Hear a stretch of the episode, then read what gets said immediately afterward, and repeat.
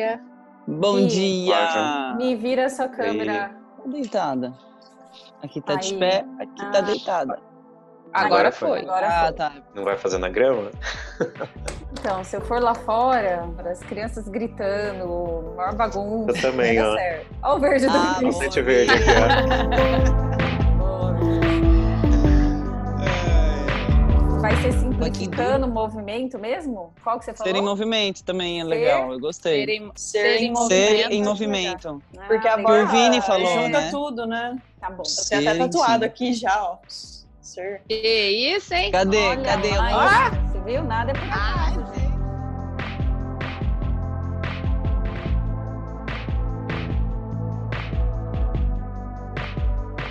Olá, eu sou a Ana De Paula, sou profissional de educação física e tenho uma experiência na parte de avaliação, de movimento, de biomecânica e principalmente de avaliação neurocinética.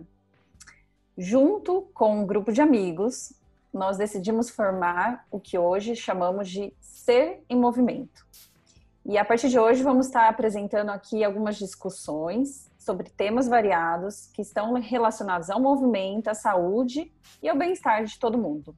Então, o nosso grupo é composto por seis pessoas, todos profissionais da área da saúde do movimento. Vamos agora escutar cada um deles. Meu nome é Milena Neuber, eu sou fisioterapeuta, venho usando o movimento na minha prática desde o início. Né? Começando com a terapia manual, mobilização das articulações, sempre tentando colocar o movimento no, no- nos tratamentos, né? A mobilização de tecidos moles, né? A liberação miofacial. E aí depois eu encontrei o NKT, que é um, um sistema de avaliação usando testes musculares. E isso me fez enxergar o corpo como um todo. Então a minha visão aumentou ainda mais em relação ao global, né? E, e ao mesmo tempo fiz também alguns cursos, uso muito a terapia crânio-sacral, que junto com esses testes musculares deixa um tratamento mais eficaz, mais pontual e ao mesmo tempo tratando como um todo. Né? Inclusive, essa parte de corpo e mente é muito importante. Não tem como a gente separar o corpo da mente. É uma unidade e cada, é, cada indivíduo é diferente. Então, essa é importante a gente sempre ver o, cada pessoa de, de uma forma específica. Né? Então, estou muito feliz de fazer parte do, do nosso grupo Ser em Movimento. Ó, eu sou a Roberta Vidala, eu sou formada em educação física. Eu trabalho em academia com musculação, mas também com muito movimento corporal e terapias manuais, utilizando também, assim como a Ana e a Milena, a técnica NKT e liberações miofaciais. Eu che- Quando eu cheguei na NKT, eu estava buscando uma resposta que o modelo que a gente aprende da faculdade de corpo não estava conseguindo é, me fornecer. E aí foi quando eu comecei a entender que o corpo era muito mais do que eu tinha aprendido, né? Passei a enxergar ele de forma mais integrada. Tudo que eu venho descobrindo com o movimento, os benefícios dos exercícios de respiração, é, de mobilidades, foram coisas que eu fui sentindo no meu corpo e fui percebendo que aquilo poderia fazer muito bem para outras pessoas também. Então, hoje meu trabalho eu penso no corpo de forma integrada, não só fisicamente, mas também integrada entre corpo e mente. E também estou muito feliz de fazer parte do Ser em Movimento. Eu sou Juliana, eu sou fisioterapeuta. Todo o histórico de, de caminhos que eu tracei na minha profissão até agora foram em relação a trabalho postural e movimento também. Assim como todo mundo já falou, eu sou instrutora de Pilates, é, esse ano vai completar 20 anos, e tudo que envolve o movimento e a consciência corporal, a postura, me encanta. Então, assim como a Robertinha falou, eu também fui buscar o NKT, que é a forma que eu encontrei também de avaliar melhor os meus, os meus alunos, os meus, os meus pacientes, buscando o tempo todo integrar o movimento, a postura e essa conexão corpo e mente. Então, agora estou em formação para ser instrutora de yoga, que eu acho que conversa muito bem também com, com tudo que eu já venho fazendo desde então. E super honrada de integrar esse time aí do Ser em Movimento. Legal, eu sou o Vinícius Tega, sou formado em educação física. É, já que eu me formei, eu entrei em academia e, e, comecei a trabalhar com fitness e musculação. E eu sempre gostei de uma abordagem mais inclusiva dentro dessas propostas, né? E aos poucos eu fui trazendo é, outros tipos de conhecimento que integrassem um pouco mais é, o corpo e a mente. Então, fui buscar é, o Pilates, me formei em Pilates mais ou menos em 2000, foi 2008. Desde então, eu também venho buscando outras formas de, de entender o ser humano de uma, é, de uma maneira mais complexa, né? uma maneira mais holística. E aí fui buscar a meditação e o yoga. Então, hoje eu acabo é, trabalhando com meditação, yoga, além da atividade física, e procuro agregar diversos tipos de filosofias do movimento é, dentro do meu trabalho, sempre com essa visão é, inclusiva, trazendo para todo mundo uma atividade física possível. E a ideia de, de criar esse grupo foi bem bacana para a gente trazer é, esses assuntos que envolvem atividade física, movimento, mas que também trazem bem-estar. E acho que a ideia é trazer isso de uma maneira mais mastigada, mais simples possível para atingir um maior número de pessoas, né? E a gente está vivendo um momento hoje aí de, é, de ansiedade muito grande, está todo mundo começando a, a, falar muito de ansiedade, de, é, de exercícios para se acalmar, porque é, é uma situação muito nova para a gente, a gente não, não viveu isso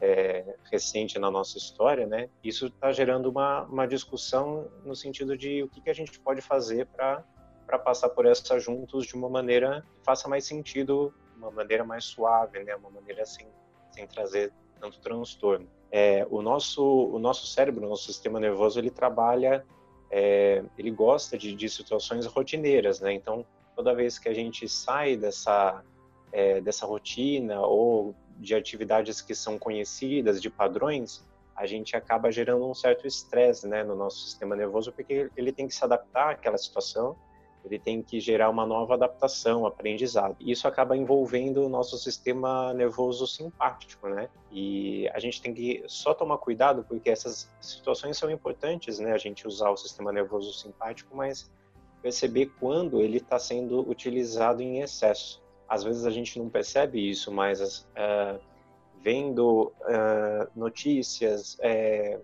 ou informações às vezes catastróficas ou né, teorias da conspiração, a gente não percebe como isso tudo vai influenciando é, nosso sistema é, de luta e fuga, né, que é o nosso sistema de, de lidar com o perigo, a maneira que o nosso corpo lida com o perigo. E às vezes a gente não percebe isso, mas a gente fica nesse estado brando de luta e fuga, né, é, durante muito tempo. E isso acaba gerando um monte de, de problemas no nosso corpo físicos mesmo, né? gastrointestinais, síndrome do intestino irritável, úlcera, ou mesmo imunidade é. também, coração fica acelerado, é, imunidade cai. Então eu acho que é interessante a gente trazer aqui como a gente pode sair um pouco desse estado de reação, né? Como a gente pode trazer o corpo para um estado de, de tranquilidade, de calma para enxergar as coisas com um pouco mais de clareza, né? O yoga, é, a definição do yoga na tradição é, é assim, o yoga é o, é o domínio das flutuações da mente. Então, no yoga a gente enxerga muito isso de, de entender como a gente pode enxergar todos esses estados emocionais, esses pensamentos pensamentos que ficam ali borbulhando na nossa cabeça e deixar eles é, de uma forma mais suave, que não atrapalhem a nossa clareza, a nossa clareza e a nossa visão do todo, né?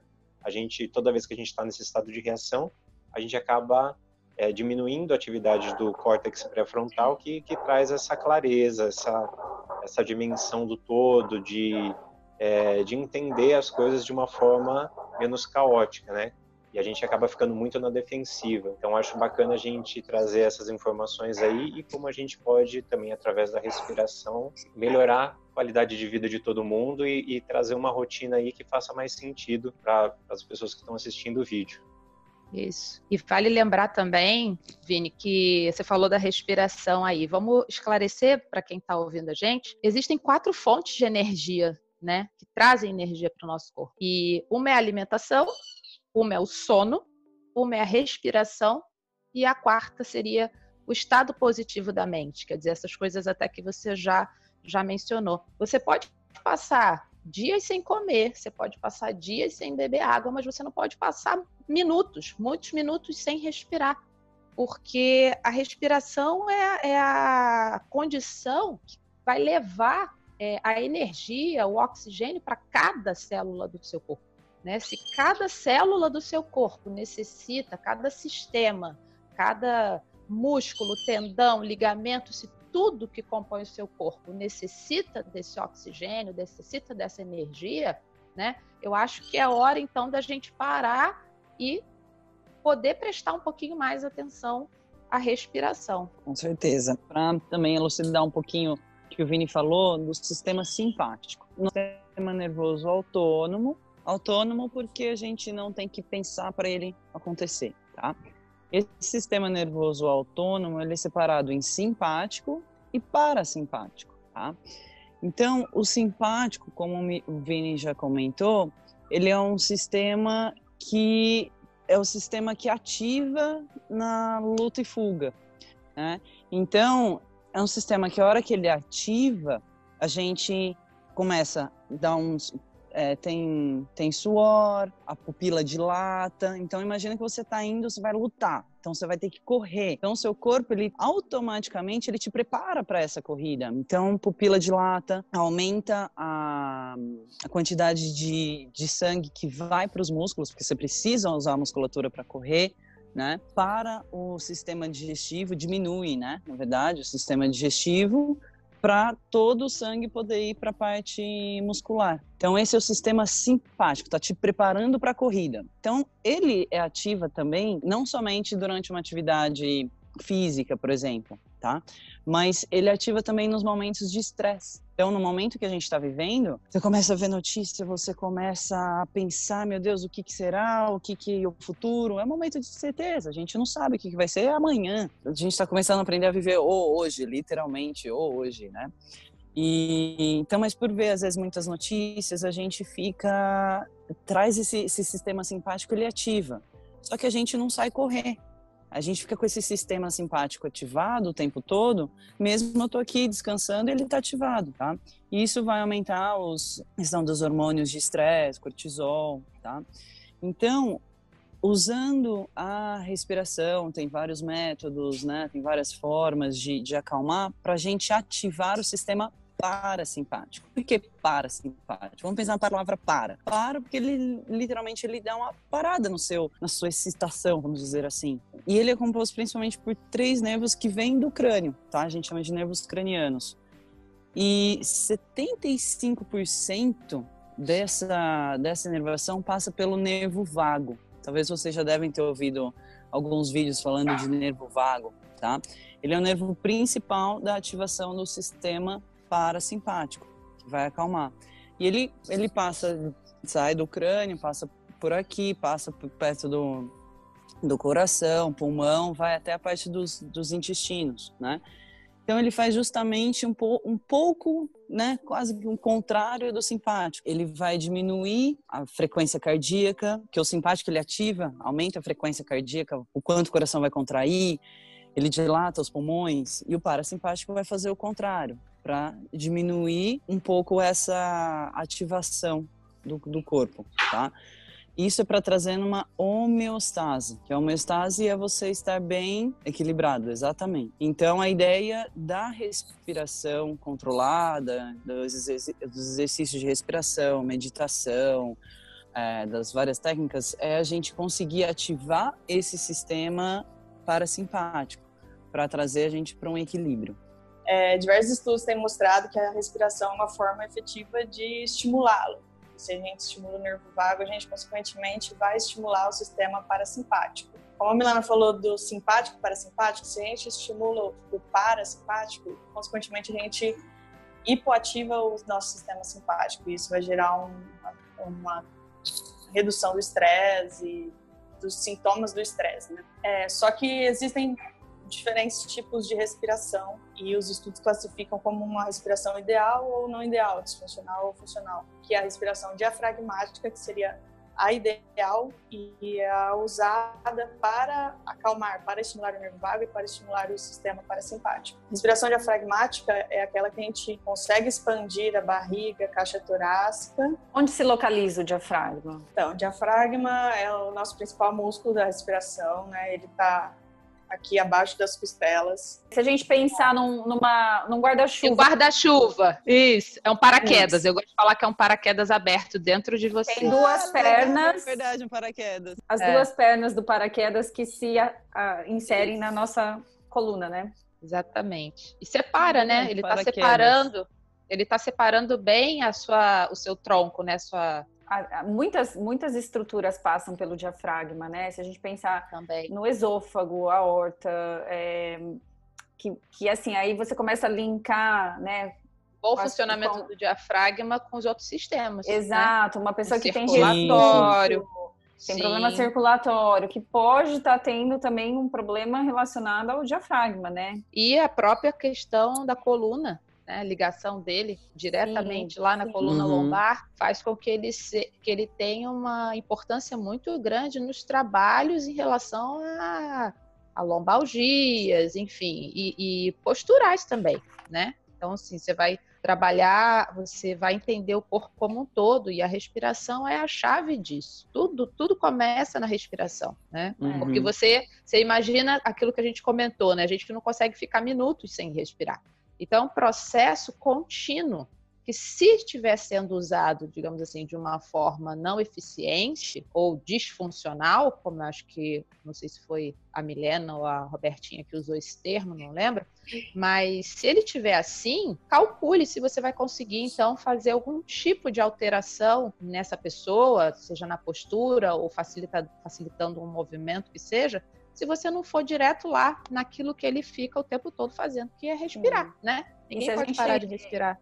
fizer um- um- uma ponte, né, com desde que a gente nasce, né, os bebês, eles eles nascem o que eles fazem nos primeiros meses de vida é respirar, né? E, e, assim, Sim.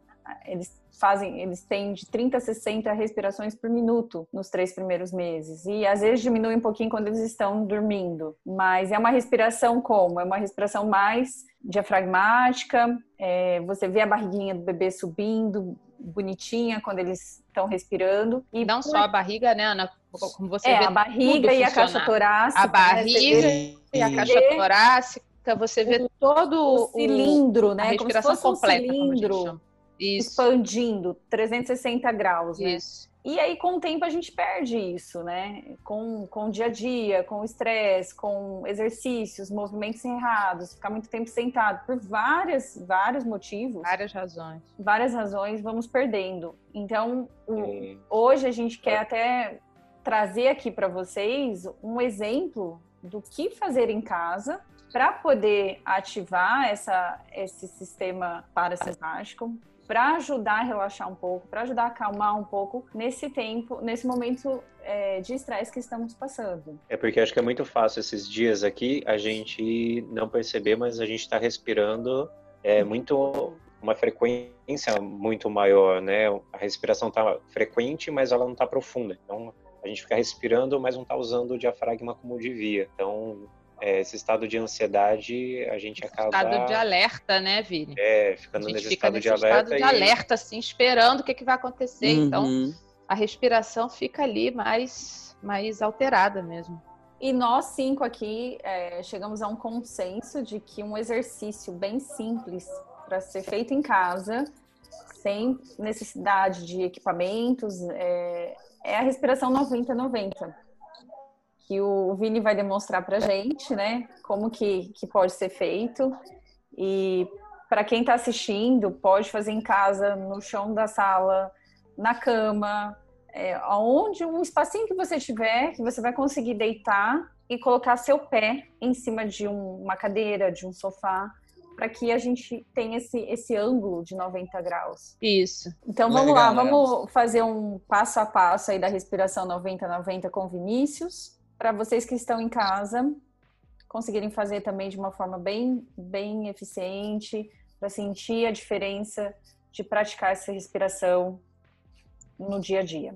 Então, primeiro, primeiro ponto que é importante é o alinhamento. Como que você vai ficar deitado, né? É, a gente começa lá da cabeça, lá da cervical, que é que mantendo uma cervical, um pescoço mais longo, que quando eu falo mais longo, é não, não para ficar em extensão nem em flexão, mas que ele fique longo, que ele fique alongado, para que essas estruturas dessa região, principalmente C3, C4, C5, não interfiram na conexão que existe do nervo frênico com o diafragma. A gente deixa ele bem alongado para que tudo flua melhor.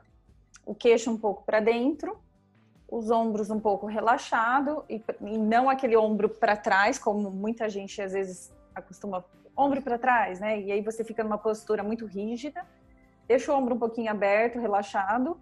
E principalmente aqui, que a gente vê muito às vezes, é a caixa torácica, que às vezes as pessoas também ficam com a caixa torácica muito para cima. Então o que a gente quer é que ela abaixe um pouco, que ela fica mais, mais naturalmente encaixada com, com o quadril. E aí nisso, o Vini vai começar a respirar, vai inspirar pelo nariz, vai soltar o ar. A tendência é, é porque muita gente às vezes pergunta, é tudo pelo nariz, é tudo pela boca, como que é, né?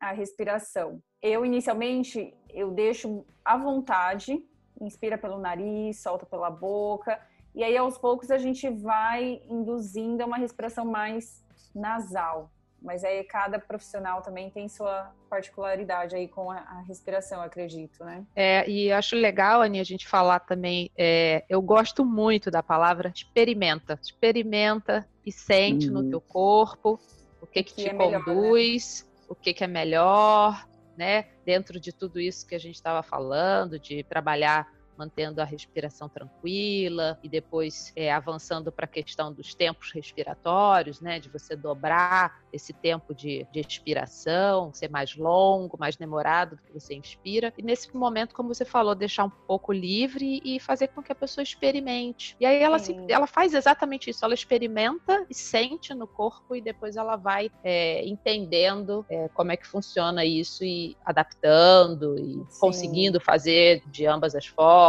né? E ninguém melhor do que você mesmo para saber, né, o que é bom para você, né? Exato. Eu acho que a gente, uhum. nosso corpo é muito inteligente gente, né? E consegue Exatamente.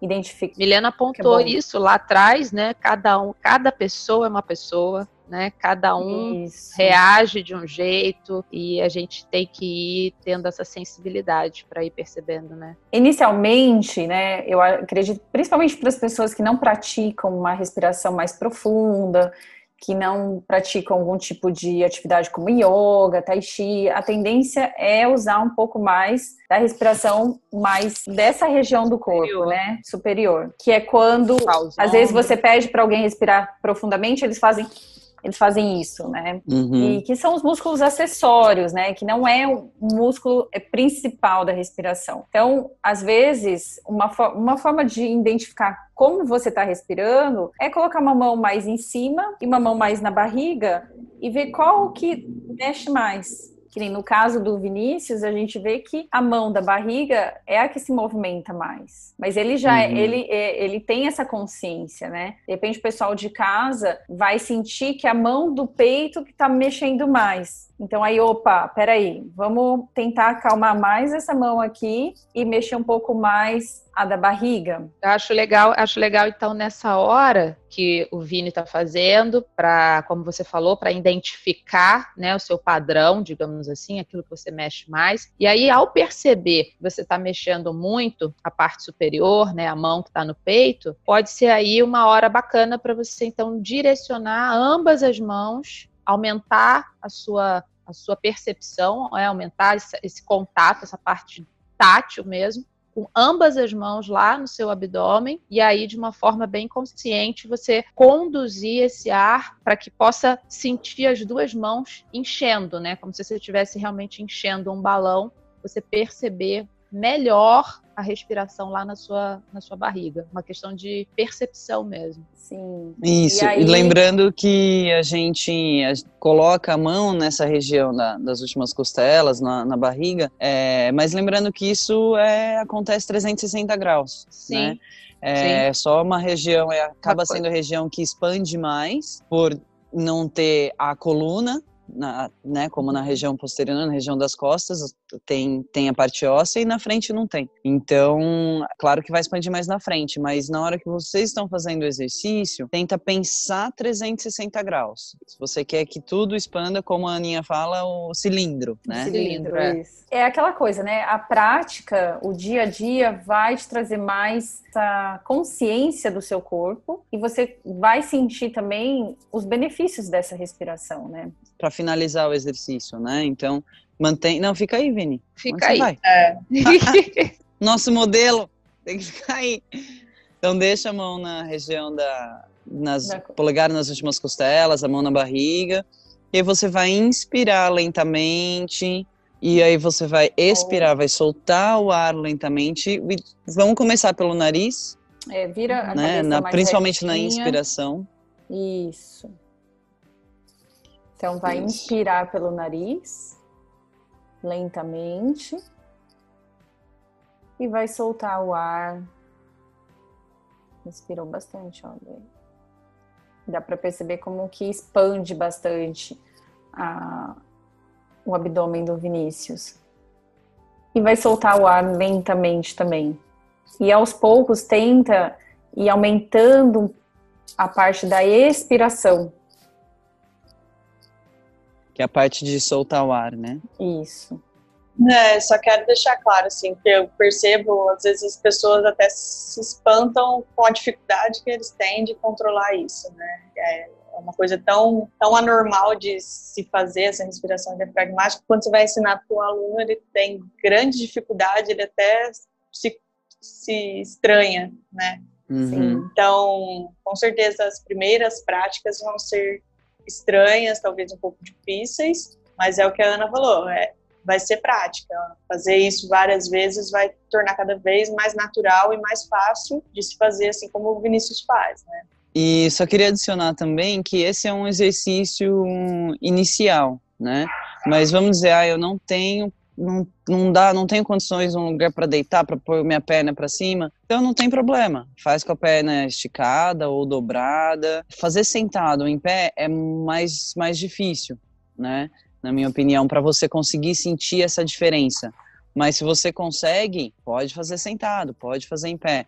Né? Mas esse é o exercício inicial que, que nós, no, como um grupo, decidimos que é o ideal para iniciar, para você começar a sentir essa movimentação do diafragma trabalhando. Vale lembrar também, gente, que você que está em casa e vai fazer nessa posição que o, que o Vini está, que é o 90-90, é que se for necessário o uso de algum acessório, se você, para corrigir a sua cabeça, como a Aninha pontuou lá no início, você precisar colocar uma almofadinha, é, um travesseirinho, ah, é, você pode usar é, uhum. esse tipo de acessório para se colocar numa postura e buscar bem o relaxamento, que foi o que a Ana pontuou. Se, manter a, a, o pescoço longo, mas de uma forma relaxada, os ombros abertos, mas de uma forma relaxada. Pode Isso é legal porque às vezes as pessoas que vão fazer ou meditação ou relaxamento acham que precisa ficar naquela postura rígida e Sim. acaba trazendo mais um desconforto e um estresse do, do, que o relaxamento mesmo. E a gente aí Exatamente. atinge o nosso objetivo, né? Exato. Então, o conforto sempre em primeiro lugar, sempre buscar uma posição que você fique bem por alguns minutos. Aí com o tempo, quando você dominar essa respiração abdominal, aí você pode também fazer a expiração mais lenta usando uma própria contagem. Não precisa